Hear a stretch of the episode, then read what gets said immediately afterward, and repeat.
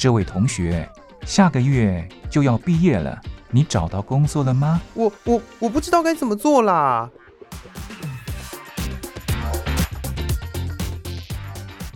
想找工作，却不知道该从何着手；想换跑道，却不知道自己能不能做得来。收听职业相谈所，让各行各业的前辈为你指点迷津。在职场上迷路的人啊，一起来寻找你的栖身之所吧！欢迎收听职业相谈所。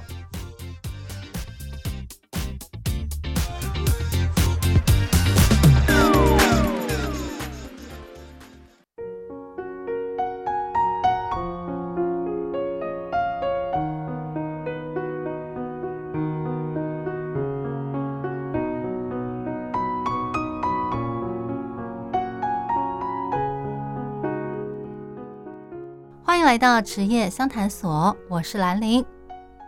很多人对航空业都保持着憧憬，因为这是一份可以让你周游列国和增广见闻的工作。那在之前的节目里，我邀请了空姐还有地勤来跟大家分享他们的工作经验，而从上上个礼拜开始，则是邀请到了机师阿吉来跟大家分享他的职业生涯。而今天这一集，我们要来聊的是。外界对机师这份工作的一些刻板印象跟迷思，到底是不是真的？他有什么看法呢？同时也为大家解答对这份工作的一些疑问。那我们来听听看吧。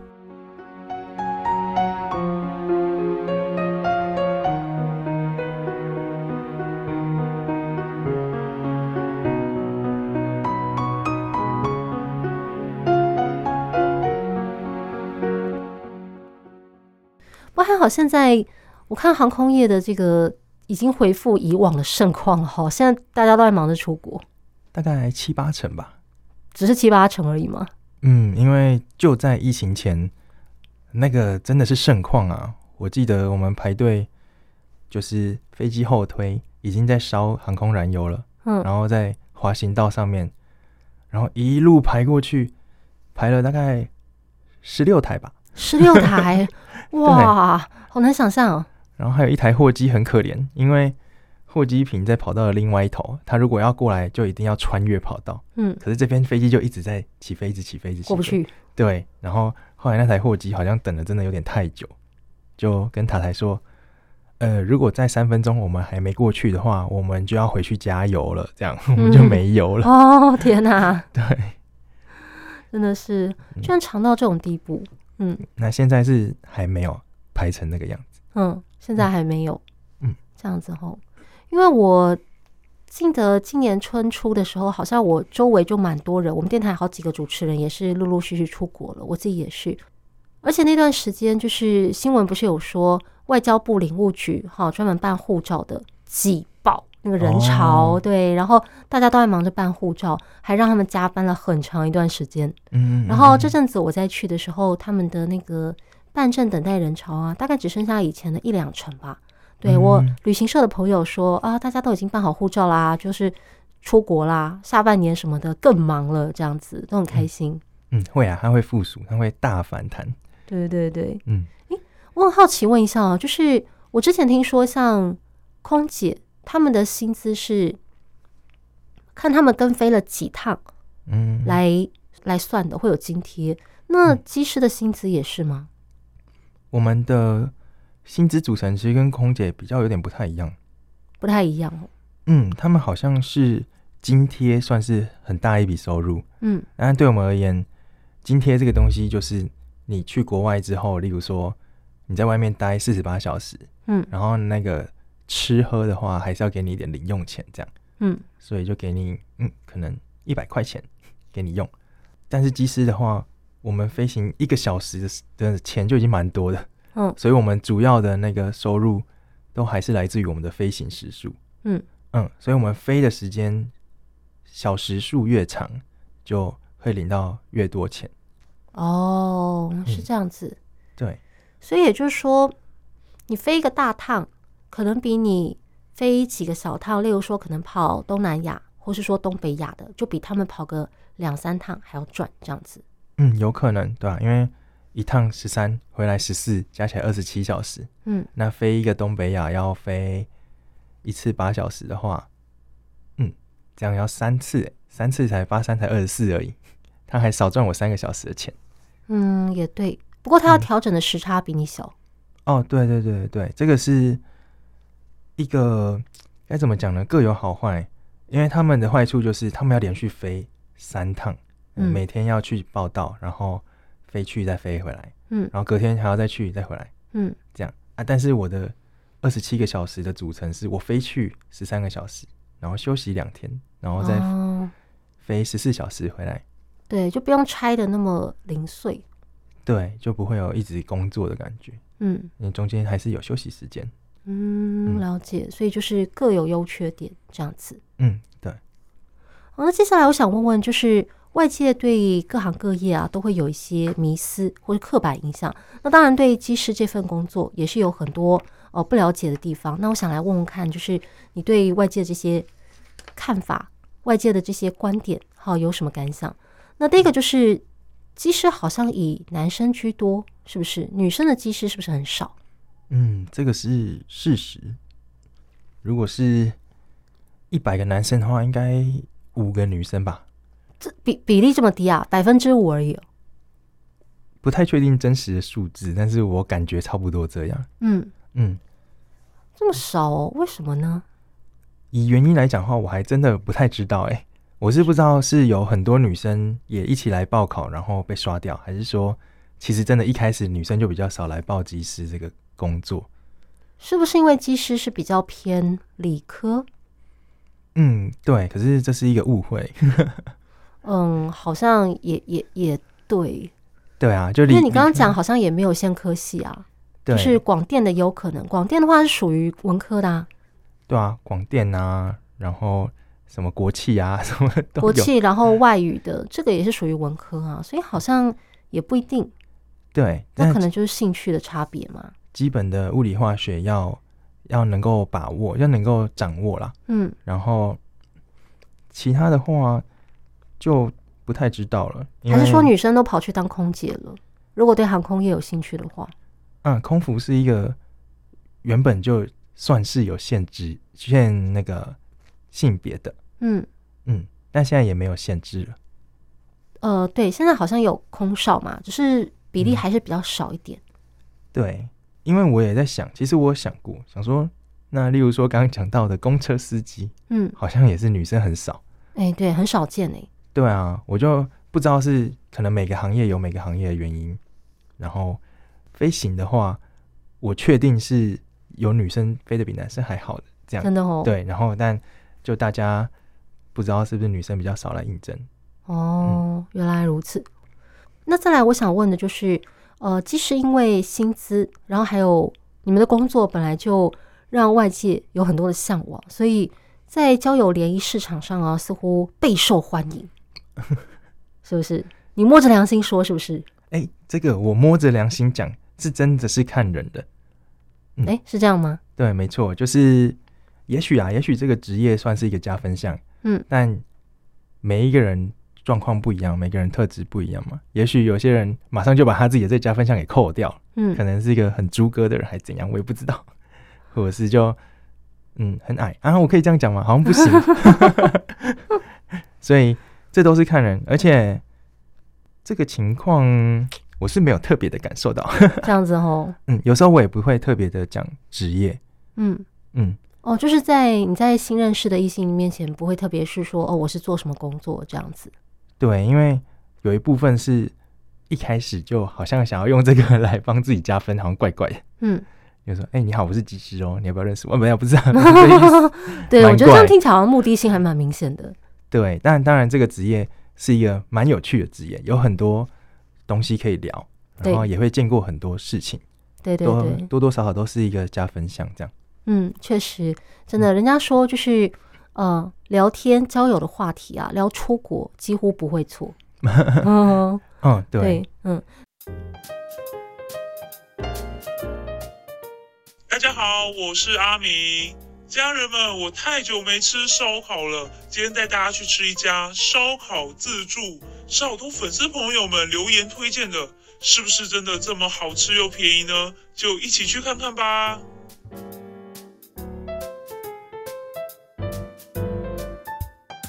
你在看什么啊？哦，我在看探店博主介绍美食啊。哇，看起来好好吃哦。对呀，哎，我下个月就要飞去玩去吃哦。不过网络上推荐看起来好像都是在疫情之前呢，不知道现在状况怎么样哦。真的好想吃真正的在地美食哦。别担心，我们直接问收音机前的听众朋友们吧。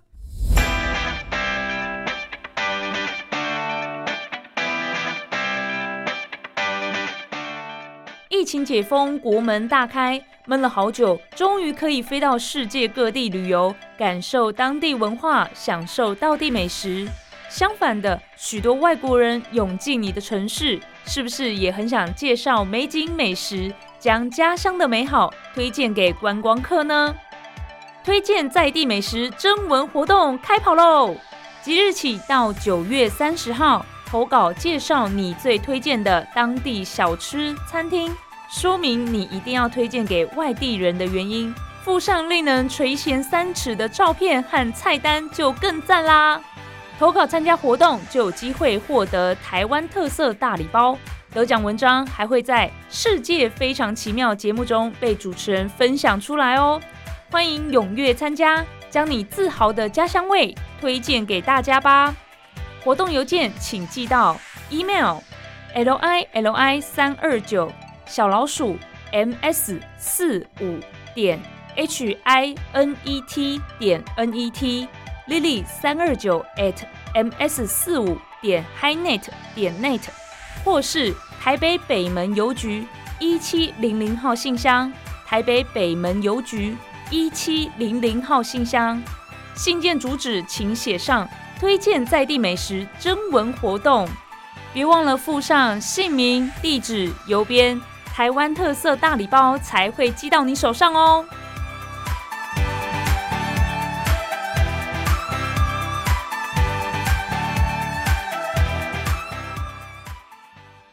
呃，刚提到就是，虽然说机师似乎在交友联谊市场蛮受欢迎的，可是因为就是基本上这个跟空姐的部分一样，就是可能会因为工时不稳定，然后到处飞，所以导致你们可能会比较难跟异性建立。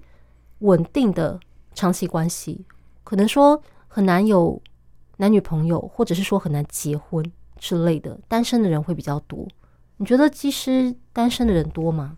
哎、欸，这件事情我也再度摸着良心说，结婚的蛮多的。哎、欸，真的啊？对，因为会想跟技师结婚的人也是蛮多的啦。嗯，然后他们有一个稳定的家庭是很正常的一件事情。嗯嗯，对吧、啊？然后工时不固定。其实影响没有到很大，因为就是一种小小的短距离，这样，嗯，所以还是看女生的属性为主，就是、哦、就是看另外一半能不能配合这样子嘛。嗯，对，就是如果女生不能接受，那就哇，那就又没办法了。这样，但是如果可以的话，真的结婚的人是占了非常大的部分。大概已婚的人占比大概多少？一半？就以我身边来讲的话。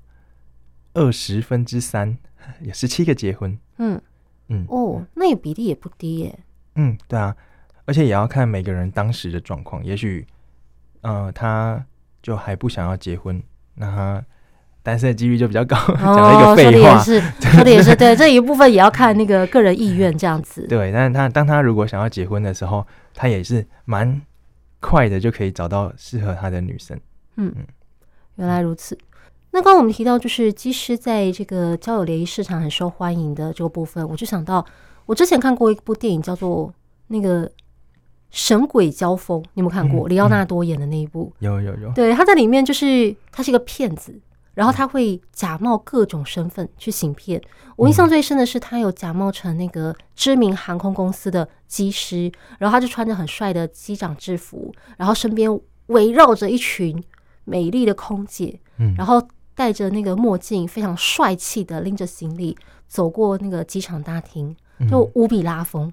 嗯、对啊，我就觉得，我想象中的机师大概就是，就是我很小的时候，我对机师的印象大概就是从那时候开始奠基起。对，哦、所以你那时候看这部电影，你有什么感想？机师真的是这么容易假冒的吗？哦，假冒这件事情其实是我现在是觉得蛮困难的。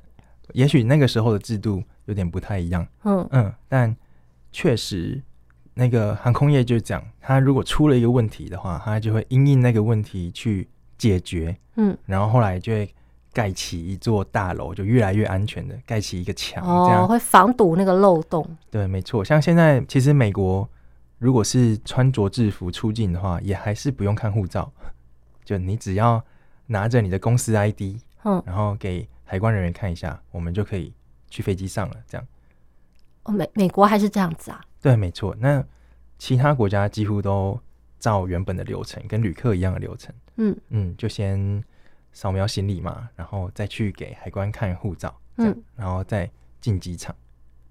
那台湾呢？嗯，台湾也是的，就只有美国是，你只要拿那个公司的 ID 给他看，嗯，然后确定你是机组员，他就进去了。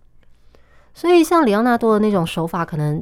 只有美国适用，其他可能就不适用了嘛？这样，哦，也许现在美国也适用哦。哦，可是 因为只要有规则，就一定有很容易被聪明的人找到漏洞，这样。嗯，对啊，他这个样子，我是觉得应该早就被防堵起来了啦。嗯，对啊，因为还有一个原因是，我们的机师，例如说有一千三百个人好了，嗯，但我一个月只会碰到三个，嗯，所以我根本不可能认识所有的人。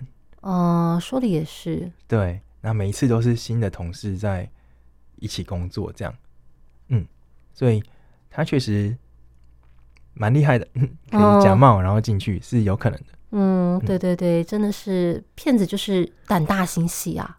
对啊，也是蛮有戏剧效果的啦。嗯，但是现在只要有出过问题的东西，都会渐渐的被防堵起来。嗯嗯，了解。诶我听说航空业人员在工作的时候啊，为了要确保安全，所以可能会有一些信仰，或者是说自己会遵守的一些仪式。呃，这是我之前访问过空姐她讲的。她说，有的人为了要确保说，哦，我这趟飞行平安，所以我在机上我可能就吃素，我不吃肉，除非我下飞机。对，那你们你自己，或者说你周围同事，有像这样子的那种信仰吗？嗯，我在想，有可能在做一个压力比较大的工作的时候，可能渐渐渐渐的就会产生一种仪式感吗？就是在做这个工作，然后可能想说多做了一件小动作，然后内心就比较踏实。那去做的时候就没有一开始的那种、嗯、呃紧张感、不踏实的感觉，这样。嗯，例如说什么摆个乖乖的啊，或者是不、哦、不吃牛啊，嗯，然后也有一个比较有趣的故事，是我朋友他就觉得他当时飞行的时候连续遇到很多衰事，嗯，他就把特别餐订了 RV，也就是 生菜沙拉餐，他就这样吃了生菜吃了一个月，然后觉得好像运势有比较好转了，哦，这样子哦，就再把它定成一般的食物，嗯，那个月他应该也至少瘦了一公斤吧。啊，至少有身体健康到了。哦，是哦。那你自己会吗？我自己的话呢，就是曾经有一个好运的徽章，还有一个祈求保佑的一个护身符吧。嗯。那我在考试的时候，我就把它放在胸口的口袋，这样。嗯。毕竟每次面对比较有压力的事情的时候，都还是可能呃心跳会比较快啊，体温比较高等等的。嗯。但是我只要这样子做的话，就觉得嗯好有。完成了一件事情，那我就比较踏实。嗯、原来如此，嗯，对，就让我想到，好像之前不是说国外有一个单车选手，他就会戴一个什么台湾什么某某公庙的帽子，嗯、然后出国比赛都能赢，然后就让台湾的那个公庙红了。对，大概就是，嗯、呃，有一个自己的信仰，自己可以让自己安心的东西放在身上，嗯、然后就可以让自己。安心下来，能够发挥它的效果，然后做什么事情都很顺利，这样子。对，没错，这个可能是一个人类的通信，有可能。原来如此。中国人怕鬼，西洋人不怕，九五六也能欺我。习总，给我一个工作机会。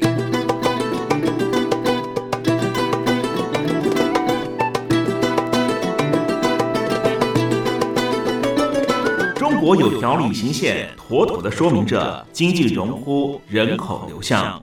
这条线叫做黑河腾冲线，从东北的黑河市画一条往中国西南方的直线。我们停在云南省的腾冲市。这条线把中国分成东北和西南，一百多年来的中国梦大抵偏向海的那一头。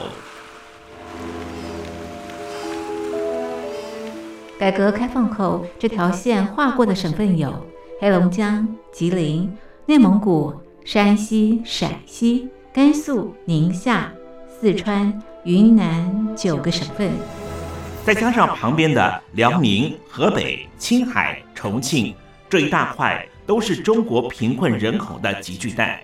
这四十年，多少农民工奔向东南大城市，挣得好几桶金，衣锦还乡。吃完年夜饭，又像候鸟一般往东南飞。哎，找了一下工作不好找啊！到现在八月了，还是没有找到合适的工作。二零二三年，今年不一样了。我们采访了一百七十三位劳动者，希望透过他们的反馈，引动您对求职的想法。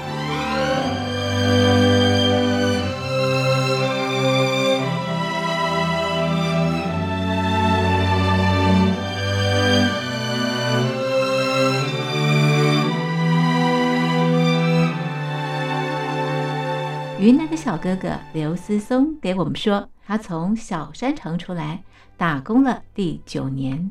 这是我来东莞打工的第九个年头，打工打工，两手空空，到最后人财两空。明明很努力的生活，也不知道哪个环节出了问题。旅居上海的陈友梅女士给我们发来了讯息：我曾经也是一个月收入过万的人，然后现在。每天在家里面一分钱都赚不到，我投了一个简历哈，他那个薪资比我原来的薪资降了五千块钱啊，五千块钱，他问我能不能接受，我最后没办法，我只能接受了，因为我确实是找不到工作了。这个之后我把简历投过去，你看，对不起，看到你的简历觉得不太适合，就算降薪五千块钱我也找不到工作，你这样我怎么办啊？重点在于我现在才三十五岁，我以后怎么办，对不对？陈友梅说，就算是九九六，早九到晚九，一连做六天，她都愿意做。在昆山打工十年的小许，每天去工业区看招工广告。失业几个月了，现在也是穷得呱呱叫。现在来到工业区大门口，现在厂刚刚下班啊。在工业区门口也没有看到招工信息哦，我也不知道什么情况。这么大的一个工业区，兄弟们看对面墙上贴了好多工厂出租哦，意味着这些工厂好像已经是倒闭了。在南京做网络电商小生意的黄静小姐姐告诉我们，她只能够刷屏赚个零用钱。淘宝店倒闭了，每天只能刷金币、薅羊毛。五部手机在刷，看完一个广告有两千金币，躺平了，只能靠薅羊毛赚钱喽。在杭州做互联网商务的小姐姐丁墨，今年二十五岁了。她说她的公司倒闭了，我被裁员了。九八年的我不敢相信，是因为我们公司规模也不算小，最后是破产导致的裁员。现在老板都这么难干了吗？那让我们怎么活呀？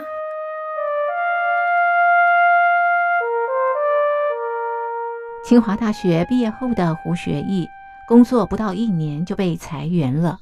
嗯，我呢是二零二二年从清华毕业的，然后我从清华毕业了之后，我在北京找了一家互联网公司上班，然后今年上半年的时候，我被裁员了。其实我们这次裁员应该来说算是一次无差别的攻击，就是不光我被裁了，我们整个 team，我们整个组都被裁了。而且不光我们整个组，我们整个公司，应该有很多很多很多的人都被裁了，就是真的是一次无差别。也在北京找职缺的小姐姐刘自曼，十三个月找不到工作。她告诉我们，学历到底有什么用？我当时二幺幺本科毕业，我以为我来北京就可以很优秀，就什么样的公司我都能进。然后是三个月没有找到工作，所以那个时候让我明白了几个道理：第一是创业绝对比打工赚钱；第二是别把学历太当回事儿。有牌的会计师周高轩，履历漂亮，经历丰富又如何？作为一名英国特许注册会计师和注册内审师被裁员了。之前呢，我曾经在一家国内很知名的汽车制造企业工作过，啊，也在一家这个很大的出行平台工作过。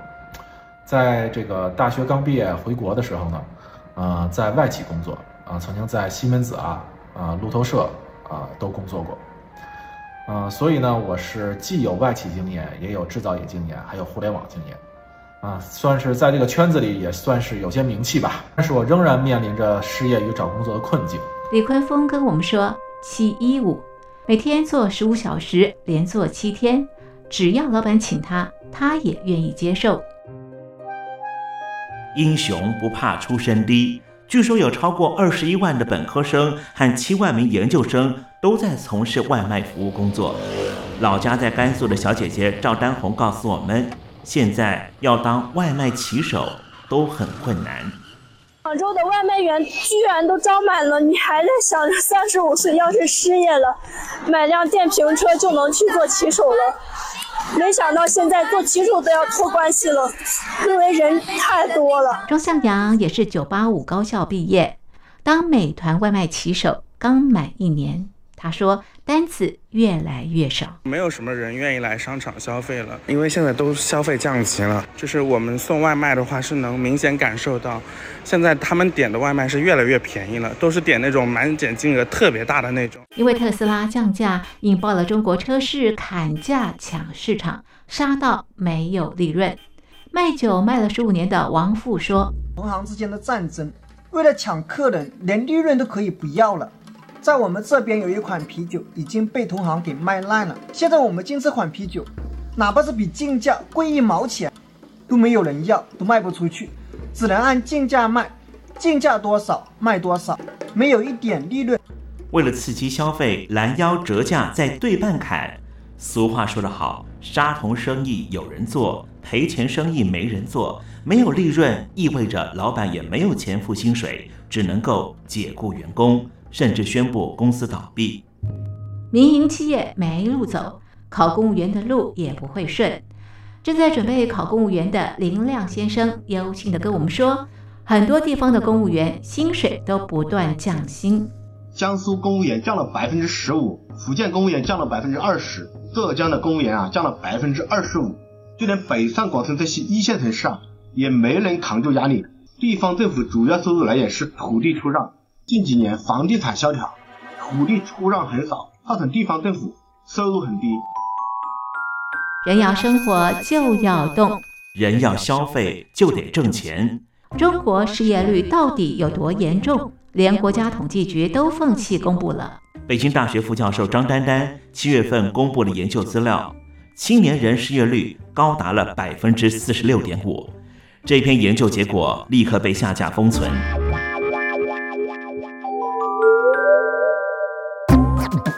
不怕九九六，也能七一五。习总，请给我一个工作机会。征文活动正式开跑。十一月三十号前写信到台北北门邮政一七零零号信箱，台北北门邮政一七零零号信箱，或是写电子邮件写到 l i l i 三二九小老鼠 m s 四十五点 highnet 点 net。L i l i 三二九 at m s 四十五点 highnet 点 net，我们要把翻墙工具送给您，最高端的短波收音机寄到您的府上。写信写给东山林嘉玲，不怕九九六也能七一五。习总，请给我一个工作机会。十一月三十日前写信到台北北门邮政一千七百号信箱，台北北门邮政。一千七百号信箱，或是写电子邮件到 lily 三二九 at ms 四五点 highnet 点 net，l i l i 三二九 at ms 四五点 highnet 点 net。写封信来抒发抒发郁结的情绪，未来的路一定会走得更为稳健。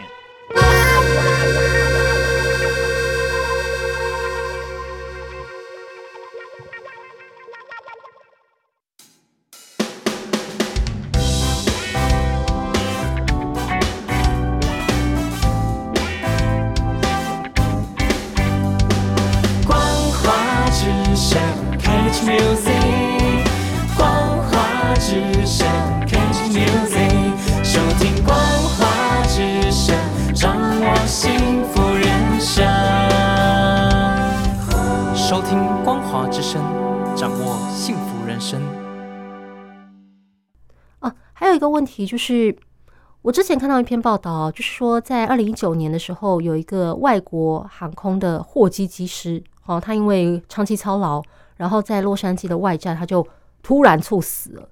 当然，这个让他的家属非常悲痛。不过，这个也让大家注意到，就是其实真的是一个压力很大，而且身体上也非常操劳的工作。所以我就想说，其实是不是也会？因为刚刚提到你们也会面临时差，然后工时很长的问题。嗯、那所以你们会不会就是说，好比说上了年纪，好，随着年纪渐长。可能会觉得哦，我受不了这样的时差，我受不了这样日夜颠倒的作息了，或者是我想要结婚了，我要定下来，我想要找一个朝九晚五的工作，才能有更多时间跟我的家人相处，嗯，所以就离职，会有这样的情况吗？以后面的这个问题来讲的话，嗯，我目前见过的都没有离职，因为应该是收入跟生活的形态还算可以，嗯嗯，然后。收入这么不错，通常都是另一半去离职这样。哦，对，然后身体的话，除非真的在体检上遇到问题，才有可能会暂时停飞一下。嗯嗯，但不然的话，能飞当然是继续飞，因为我们的执照只要每过三个月就失效。嗯嗯，所以连请个长假都常常不会去考虑。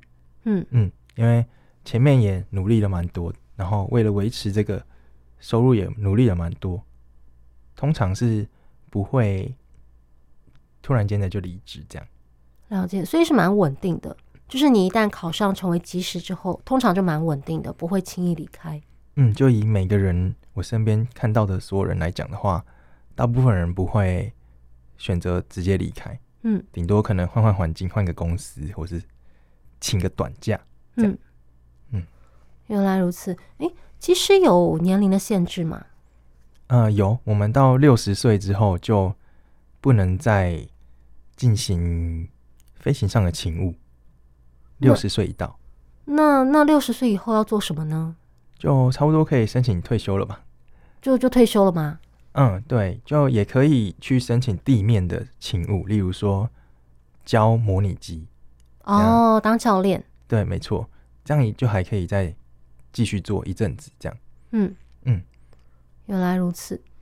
哦，所以机师的生涯其实是有限的，有年龄限制的，就跟那个运动选手一样。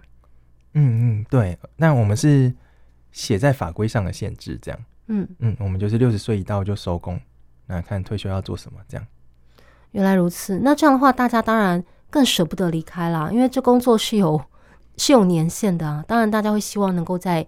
能够开飞机的时候，好，还能够做这份工作的时候，尽量把它做到不能做为止。类似这样，对吧？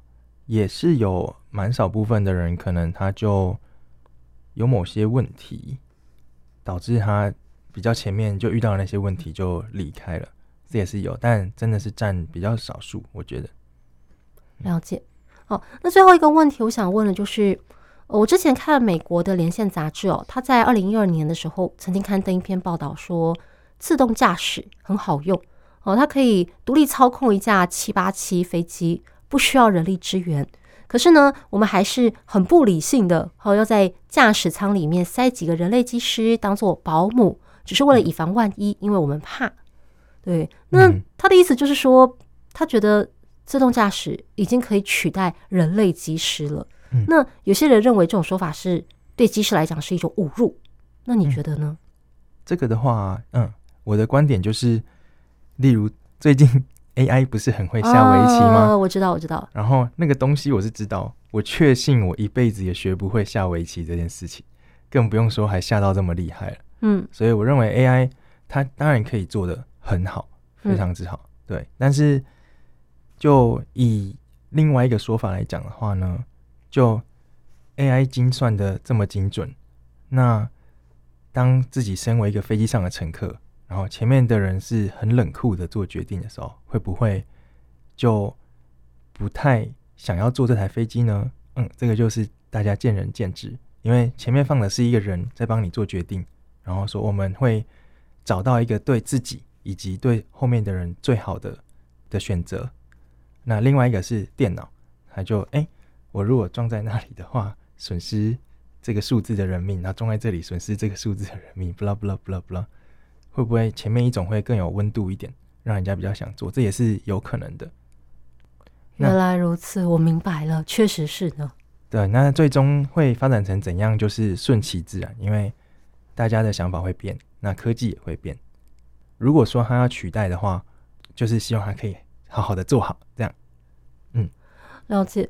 对，你刚刚讲的，我可以理解，因为真的 AI 它算出来的就是他认为最有效率，或是说他认为最好的结果。可是那个最好的结果，对我们人来讲，可能不见得是我们能够接受的。嗯，就是好比说，如果今天遇到一个很危险的情况，人类的机师可能就会想，我要怎么样把这个飞机降落，即使那个成功率可能只有三成或两成，但是为了保住大家的性命，我会尽可能的哦去完成这个艰难任务。但是如果是 AI 的话，它可能就直接开始计算，说我坠落在哪里，所造成的伤亡会最小。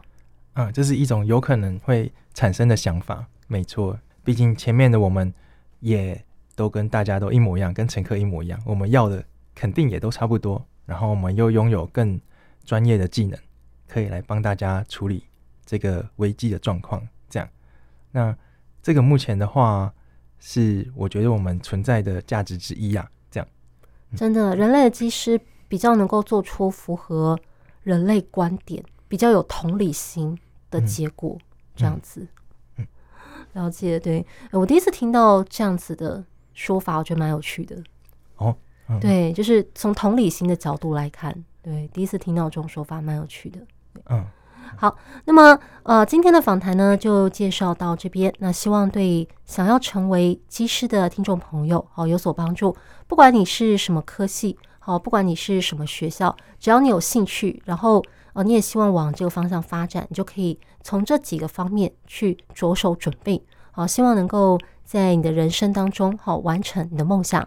那么，我们谢谢阿吉机师跟我们分享他的工作经验，谢谢，谢谢主持人。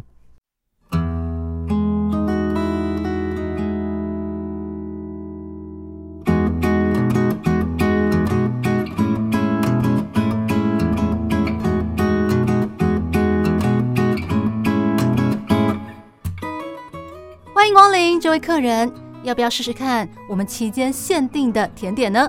哦，期间限定的啊？对，这是老板为了特殊节日做的，每一次的口味都不一样，只有现在才有卖哦。要不要试试看呢？好啊，那给我来一份吧。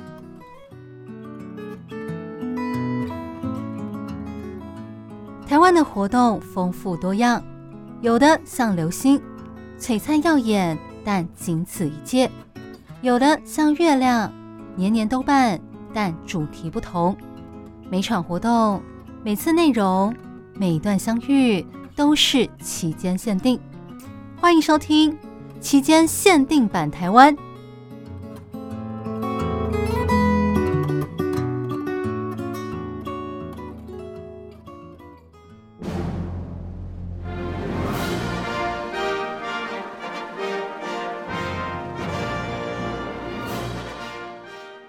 到期间限定版台湾，我是兰陵。前阵子串流影音平台 Netflix 上映了一部由漫画改编成的真人电视剧，不晓得大家有没有看到？而这部作品呢，还蛮有名的，就是《One Piece》海贼王，在中国的话呢是叫做《航海王》。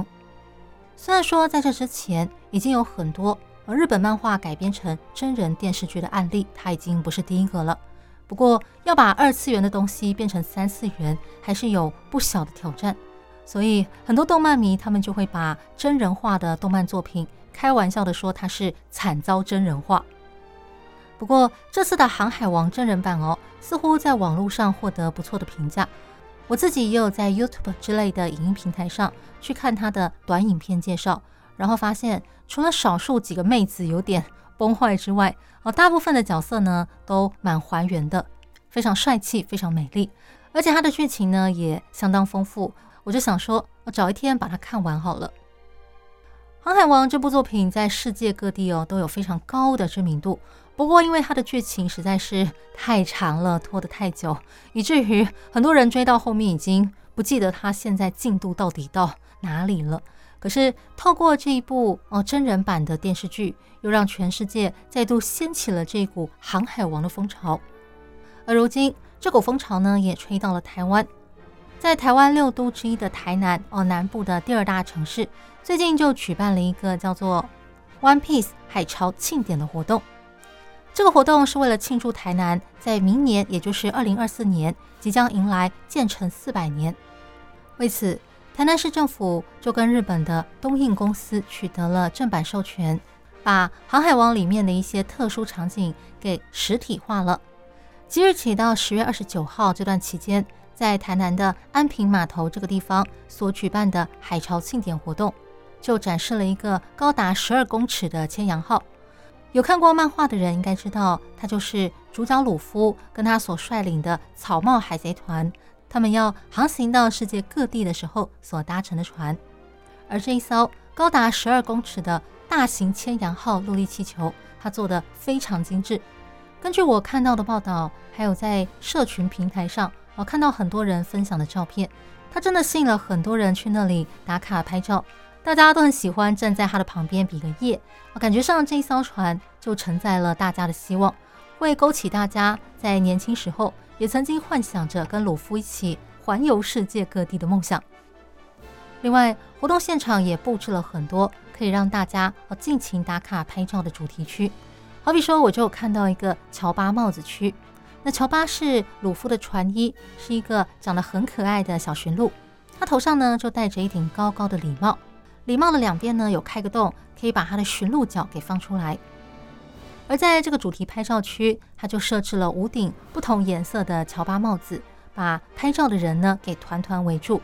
啊，感觉上好像你可以藏在其中一顶帽子里，然后让大家来猜猜看你到底躲在哪里之类的。此外，活动现场还有设置这个航海王快闪区，让粉丝可以在这里挑选他们喜欢的动漫周边商品。买回家当做纪念。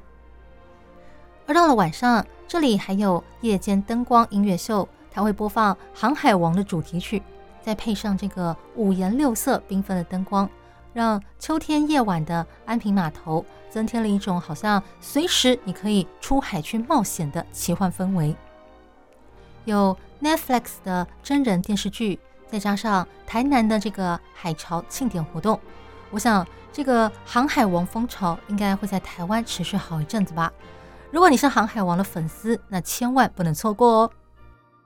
那今天的节目就跟大家介绍到这里。最后，我想播一首应景的歌给大家听。这首歌是航海王它的动画版第一首片头曲《We Are》，它应该是航海王相关歌曲中啊最脍炙人口的一首了。很多人在听这首歌的时候，呃，可能会勾起自己年轻时候的回忆，也曾经像鲁夫一样，希望能够搭船出海，去看看这个广大的世界。而现在，你是否还对这个世界保持着好奇心呢？我是兰陵，那我们下一集再见喽，拜拜。